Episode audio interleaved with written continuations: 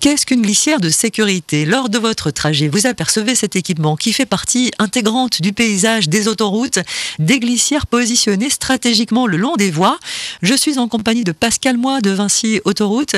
Ces glissières remplissent plusieurs fonctions. Alors avec des, fonctions de séparation des sens de circulation et pour l'accotement, le but étant de maintenir euh, le véhicule sur la chaussée. Particulièrement au niveau euh, des obstacles latéraux que peuvent être euh, des piles de pont ou des gros supports de signalisation.